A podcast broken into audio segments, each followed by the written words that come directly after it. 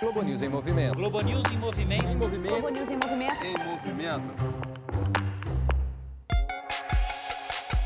Terçou. É terça-feira, você tem programa para hoje à noite. Um compromisso com o que o Brasil tem de melhor às nove e meia da noite.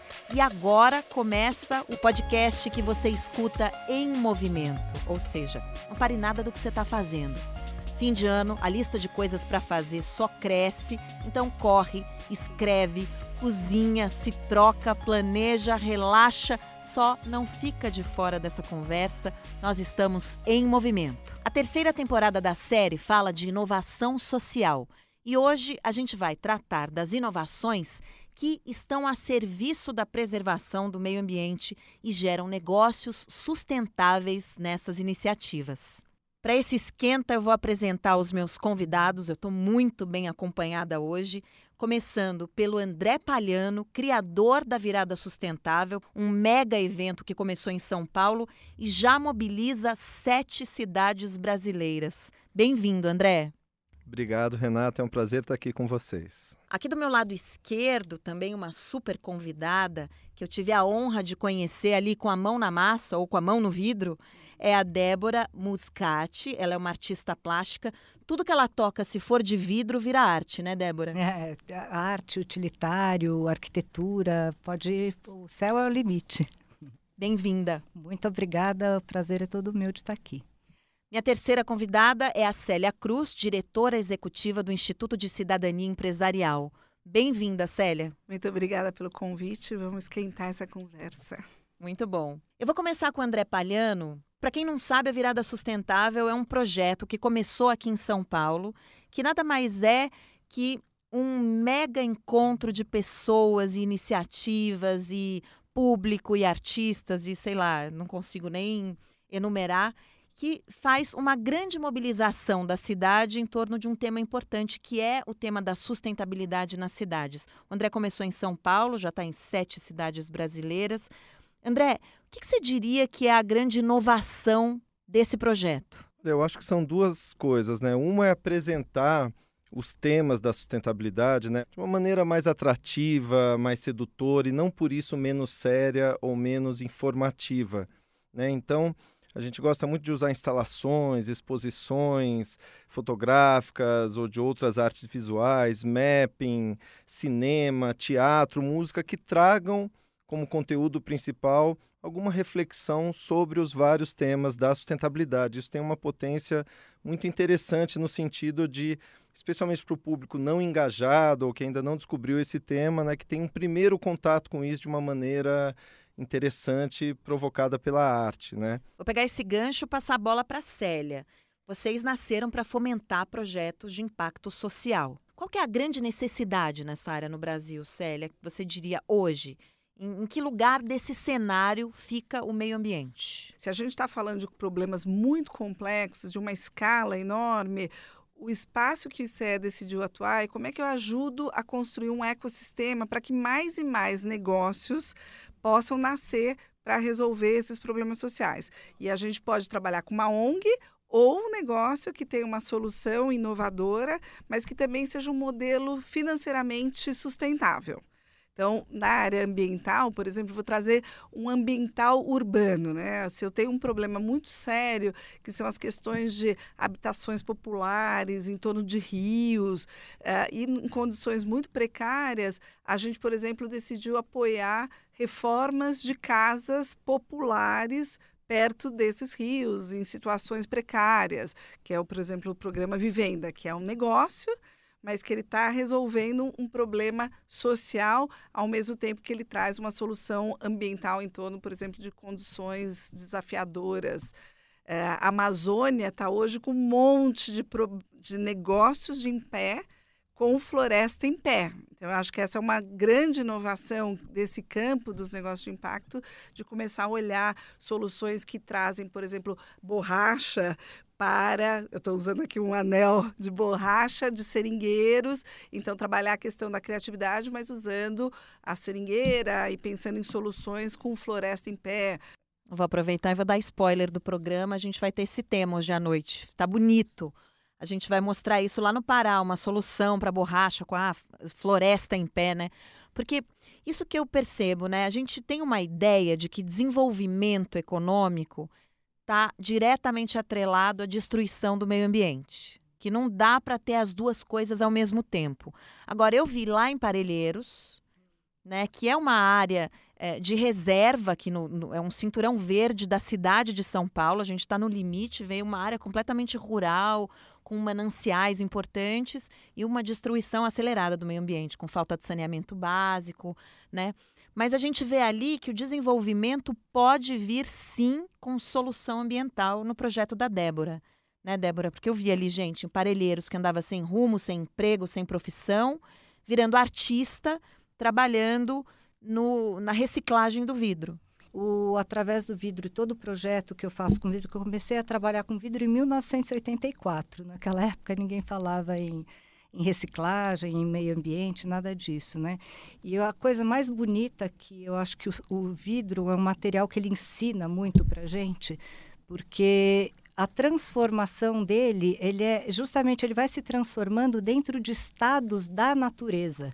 André, vocês lá na Virada Sustentável, vocês abrem, né? É como se fosse um hub e uma curadoria, de certa forma, mas abrem para inscrições de projetos, de pessoas.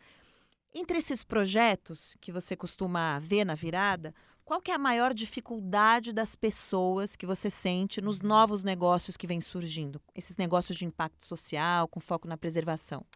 Olha, são várias dificuldades e a diferentes níveis também, né? Tem gente que está começando com uma cara de startup, tem gente que começou a empreender e faz na raça, sem qualquer estrutura, sem qualquer apoio jurídico, administrativo, enfim, são muitas as, os estágios e diferenças de cada projeto.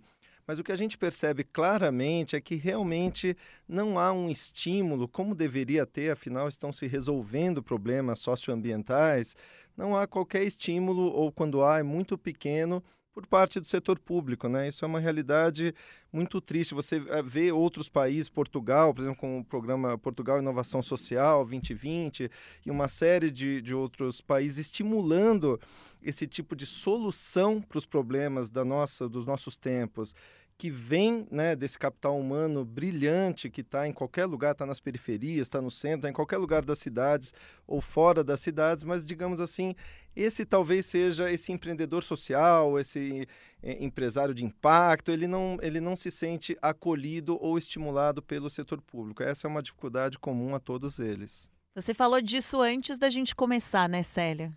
É, eu queria só destacar que assim, a gente também via esse desafio do setor público e a gente gerou algumas recomendações para o setor privado e público e para os indivíduos, como é que pode ser esse papel deles. E uma das recomendações a gente acabou conseguindo engajar o governo federal para passar uma política nacional, chama N Impacto, que é a Estratégia Nacional de Investimentos em Negócio de Impacto, que é muito o papel de trazer o setor público para dentro do estímulo do que, que são esses negócios de impacto. Então, como é que eu posso estimular aceleradoras incubadoras? Eu posso estimular as universidades a ensinarem os jovens que tem um modelo de empreendedorismo que é criar um negócio que tem impacto social para a população de baixa renda, um impacto ambiental, ao mesmo tempo que ele fecha a conta. Então, a gente também está trabalhando com o governo federal o governo estadual do Rio Grande do Norte replicou essa estratégia.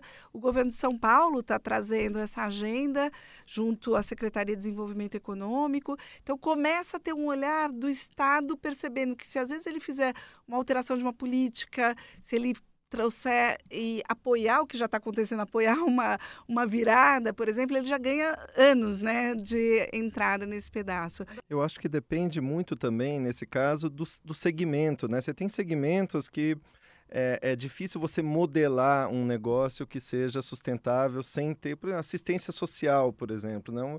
muito difícil, a não ser em casos específicos, que você tenha uma modelagem de negócios que seja viável, né, por si só. Então é, é, muito caso a caso, mas depende. E esse, pelo menos esse estímulo, uma política é, é, de estímulo a isso é, é, sempre importante. Muito bom ouvir, Célia, essa história de que há alguns projetos pilotos aí que estão avançando nesse sentido. Realmente é bastante inteligente. Né? Como que surgiu a primeira ideia, resumidamente, né? De onde veio a ideia? Qual era o propósito de vocês quando vocês sonharam a virada sustentável através do vidro? E como é que vocês começaram isso?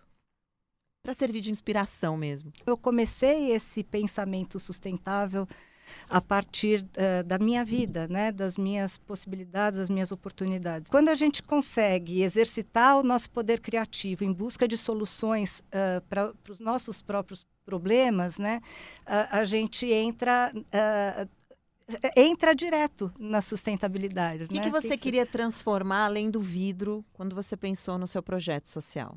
O valor é a gente agregar conhecimento para as pessoas. Você quer levar conhecimento gratuito? Eu quero levar conhecimento e eu quero levar transformação, porque uma, uma uh, favela como Paraisópolis pode se transformar da noite para o dia num centro turístico com todas as paredes revitalizadas por mosaico de vidro, pelos próprios uh, moradores de lá, com fornos transformando e fazendo peças que eles podem viver e se sustentar disso, ou seja, se transforma uma favela do dia para a noite em um ponto de turismo em São Paulo. Eu ia comentar que eu acho que assim, vocês que são artistas que estão escutando, né, enxergar na Débora essa oportunidade como empreendedora, né? Então, eu vou só citar para aquele que está começando, pegar desse exemplo da Débora e falar assim, se você está numa universidade, vai atrás dos professores de olhar esse campo dos negócios de impacto.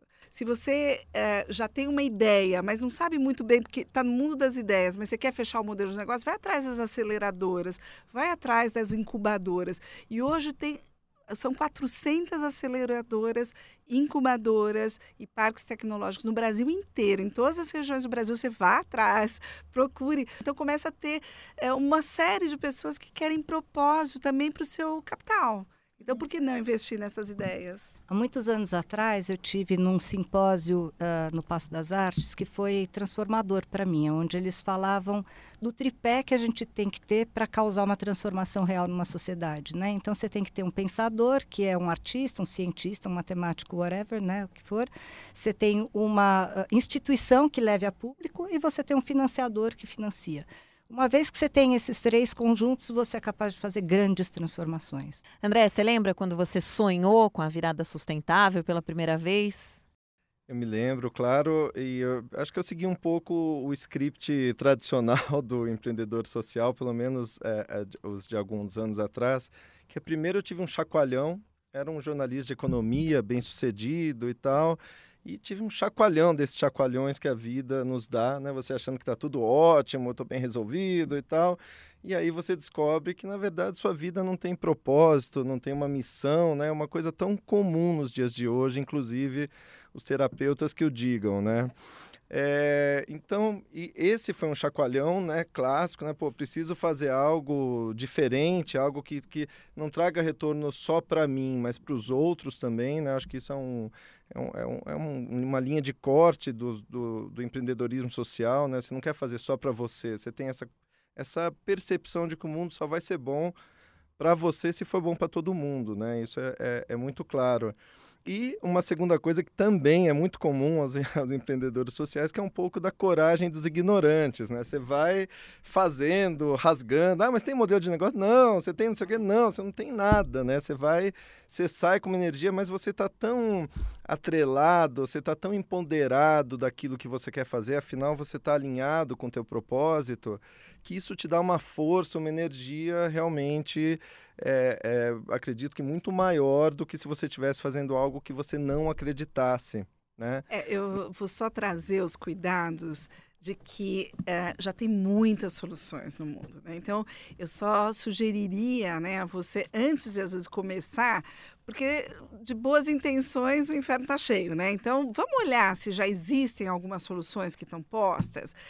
Porque a gente também vê muitas pessoas que falam nesse ímpeto, ah, vou fazer qualquer coisa, e daí fala, ah, vou fazer um aplicativo para educação na escola pública, que eu ainda sou uma otimista que acho que a gente tem que escalar para o setor público é ali que tem grandes problemas sociais.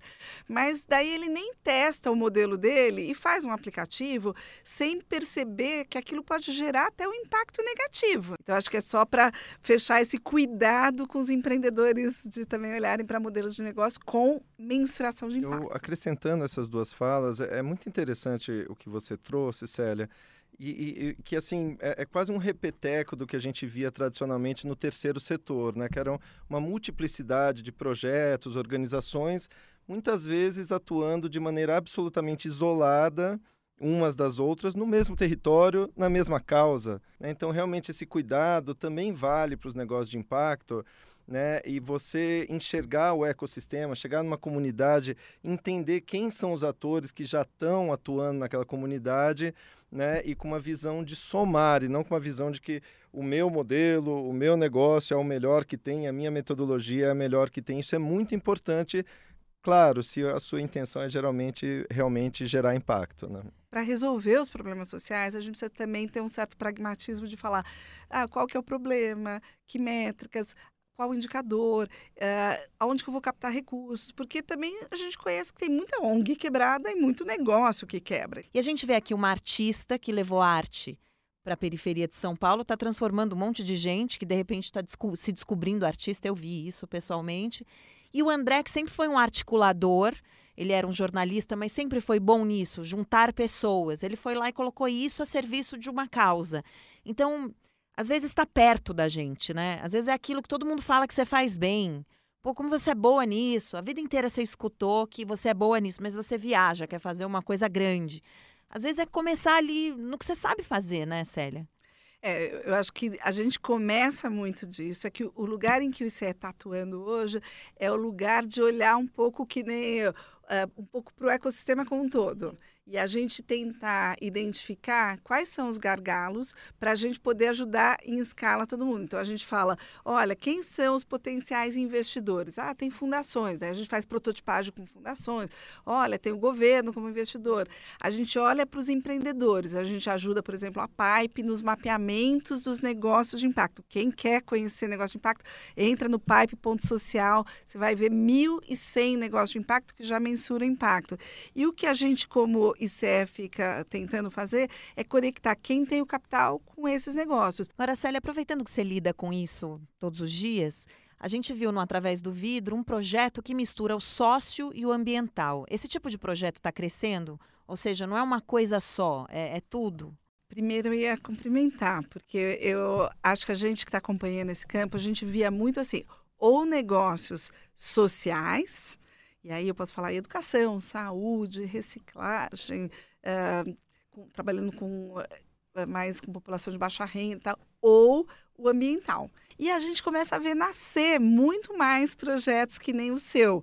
É, sobretudo, eu vou dar aqui os exemplos da Amazônia. Né? Eu acho que a Amazônia ela tem o socioambiental já de nascimento. Então, quando você vê é, projetos que estão trabalhando com é, artesanato de população indígena, quilombola, comunidades ribeirinhas, ele já tem todo um trabalho de geração de receita, de floresta em pé. Então, o socioambiental está cada vez mais forte nascendo. E os investidores também começam a querer cada vez mais o socioambiental, que os dois aqui na mesa representam essa voz muito forte. Quando você está uh, é, eh, falando em criação, você está mexendo com tudo. Você está mexendo com o social, você está mexendo com uh, uh, o ambiental, você está mexendo com o econômico, você está mexendo com as relações humanas. Então, assim, quando você, você mostra para o outro que você é capaz de ensinar e que você é capaz de aprender. Então, as pessoas se transformam também a partir da arte, né? Tem uma coisa interessante aí relacionada à arte também, porque assim, a arte desde sempre, né, desde o Renascimento, ela sempre foi uma expressão de um espírito do tempo, né? de, de novos anseios, novos desejos. Né? A gente viu isso é, é, em, em, todos os tempos. Né? A arte sempre tem um papel, sempre não, né? mas hum, hum, quase sempre um papel questionador, um papel que traz referências. Ele é como se expressasse é, ou tangibilizasse um desejo, um sentimento que está ali meio disperso na sociedade, que ninguém consegue retratar ou tangibilizar de maneira arte. Tem esse papel de, entre outras coisas, gerar reflexão e gerar questionamento. Eu acho que um bom exemplo disso, por exemplo, foi quando a gente colocou aquele pintado do Surur, do artista maravilhoso, Eduardo Surur. A gente colocou um, um inflável de um pintado de vinte e tantos metros de comprimentos no meio do Rio Pinheiros. Aquilo ali é uma maravilha, você não precisa falar nada, você não precisa explicar nada, né? Basta ver um desejo de que a gente poderia ter um rio limpo e com peixes, né? Como já foi. Eu queria só também trazer que, do ponto de vista financeiro, o volume global de dinheiro para esse campo está crescendo muito rápido. Então, você começa a ter um movimento grande no mundo de que eu preciso conectar o meu propósito com aonde eu coloco o meu dinheiro. Eu não quero investir numa poluidora. Tal. Então, eu acho que tem um movimento que vai do consumo consciente, é, de experiências locais, até uma mudança mais de escala. É muito interessante isso. Eu trabalhei muitos anos com o projeto Aprendiz e uma vez eles vieram fazer uma reunião comigo e brincaram comigo e disseram assim: Pois é, né, Débora? Há 10 anos atrás você era louca, tida como louca. Depois você entrou na moda, agora você virou lei. E eu acho que assim, fica uma coisa muito superficial e que os empresários realmente têm que começar a serem chamados eh, né, para ver o que, que eles estão fazendo, cada um dentro da sua área uh, ah, para estar tá viabilizando realmente isso. Mas está né? crescendo. Eu falo tá que a crescendo. gente fez investimento em 16 negócios. E a gente, numa chamada, recebeu 72 negócios. Vários eram do mundo da reciclagem. E crescendo até por uma questão de sobrevivência, porque especialmente as chamadas B2C, né, ou seja, as que vendem direto para o consumidor, a empresa que não for boa para o mundo, né, que realmente não se preocupar em gerar valor compartilhado, ela simplesmente vai ficar para trás. Pode demorar um pouco, mas essa é uma tendência inexorável. Agora, Débora, lá no projeto, lá no seu ateliê em Parelheiros, a gente viu é, o forno transformando frasquinho de esmalte que ia para o lixo, vira uma peça, inclusive com valor, né, para ser comercializada. Como que você percebe que essa transformação é vista por quem fez? É uma coisa que quando as pessoas entram, elas ficam seduzidas e apaixonadas porque elas podem fazer uma coisa muito linda pela natureza e por elas mesmas, por toda a sociedade, né? A gente aproveita agora para ouvir a dica de um inovador social. Vamos ver o que diz a Ana Mai, arte educadora. Dica do inovador. Dica do inovador. Para quem quer começar, eu digo que usa a sala da sua casa. Junte três, quatro crianças, junte os amiguinhos dos filhos, façam algum, algum trabalho.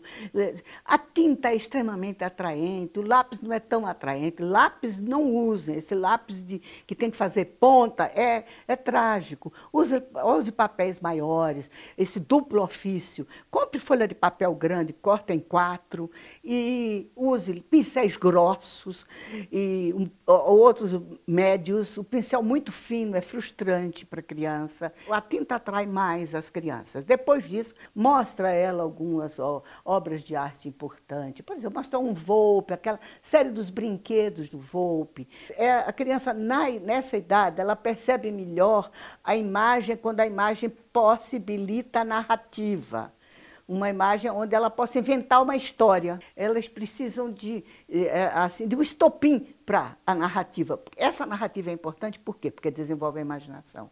E precisa ser artista para fazer isso? Não, não, não precisa ser artista. Você é, tem que conhecer a arte, mesmo uma atividade não formal e etc. Você precisa primeiro gostar.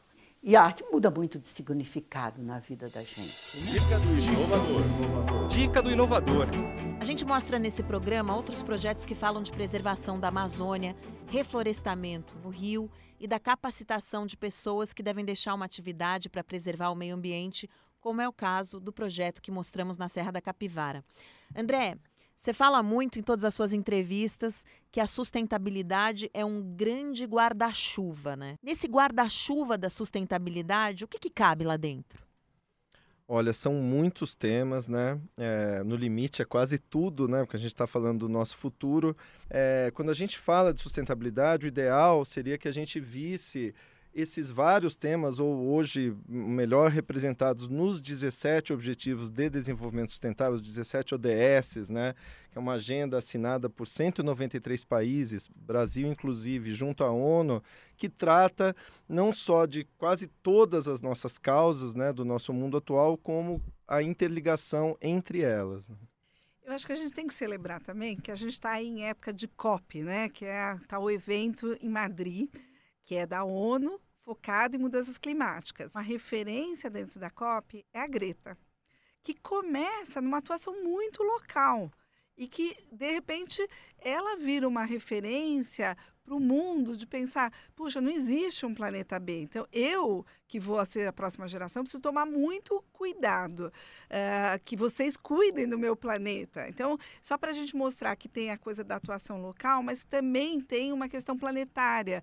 E eu acho que eu queria só destacar que lá, essa semana, em Madrid, 550 empresas, que são empresas B, que nasceram para ser as melhores para o mundo e não as maiores para o mundo, lançaram um acordo lá para que todas elas alcançassem a neutralidade de emissão de carbono até 2030, ou seja, 20 anos antes do que o Acordo de Paris. E muito curioso, né? Ainda no âmbito da COP da semana passada, a Greta ser eleita personalidade do ano pela revista Time. Né? Acho que é muito emblemático do que a gente está falando aqui. Muito interessante tudo isso que vocês estão falando, de quantos temas né, podem estar debaixo desse guarda-chuva. Então, eu vou agora apresentar o spoiler da semana. Vamos ver um pedacinho do que a gente vai assistir hoje à noite. Spoiler da semana. Spoiler da semana.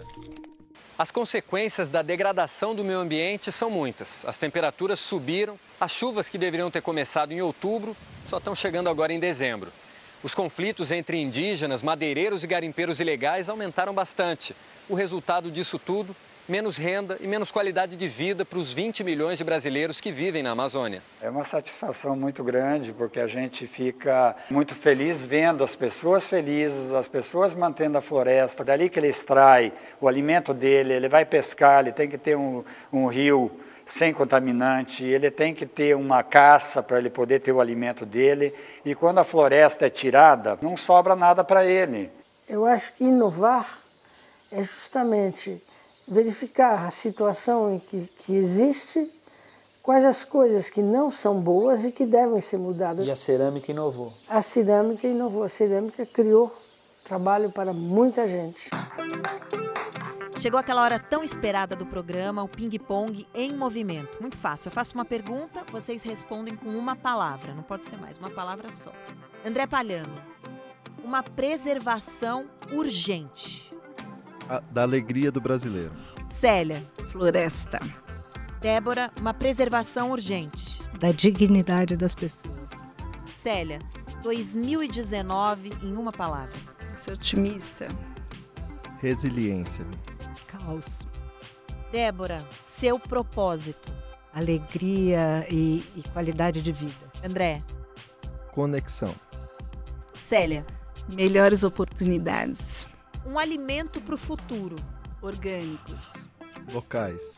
É, comida com qualidade, local, tudo que eles falaram é isso mesmo. Muito obrigada por estarem aqui. A gente sempre sai muito inspirado desse programa, porque vocês não estão vendo aí, mas eu vejo aqui o olho deles brilha o tempo todo, se emocionam com o que falam, acreditam no que fazem.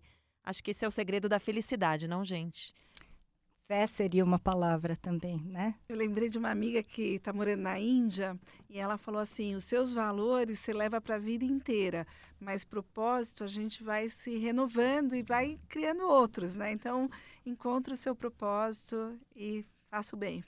André, vou ter que contar para todo mundo aqui que caiu uma lágrima aí, hein? se emocionou, né? Depois de uma década ainda dá para se emocionar com esse tema, André? É, eu ando muito emotivo ultimamente e acho que vou continuar assim. Muito obrigada ao André Palhano, da Virada Sustentável. Obrigada, Célia Cruz, do Instituto de Cidadania Empresarial. Obrigada, Débora Muscati, do projeto Através do Vidro. E a gente agradece também a equipe da tecnologia que torna este podcast possível. Jorge Tonelli, Giovanni Oliveira, a produção de Cecília Rito, Luana Massuela, Guilherme Ramalho e Daniela Gemignani. A edição é do Solano Marreiros e do Roberto Kumamoto e a super supervisão da Ana Karina Bernardoni. Todos os episódios vão estar no g1.com.br barra podcast ou na sua plataforma preferida. E não esquece, você tem programa para hoje à noite. Assista ao Em Movimento toda terça às nove e meia ou pelo Globo News Play. Débora, você não vai embora sem deixar uma contribuição para nossa galeria de arte.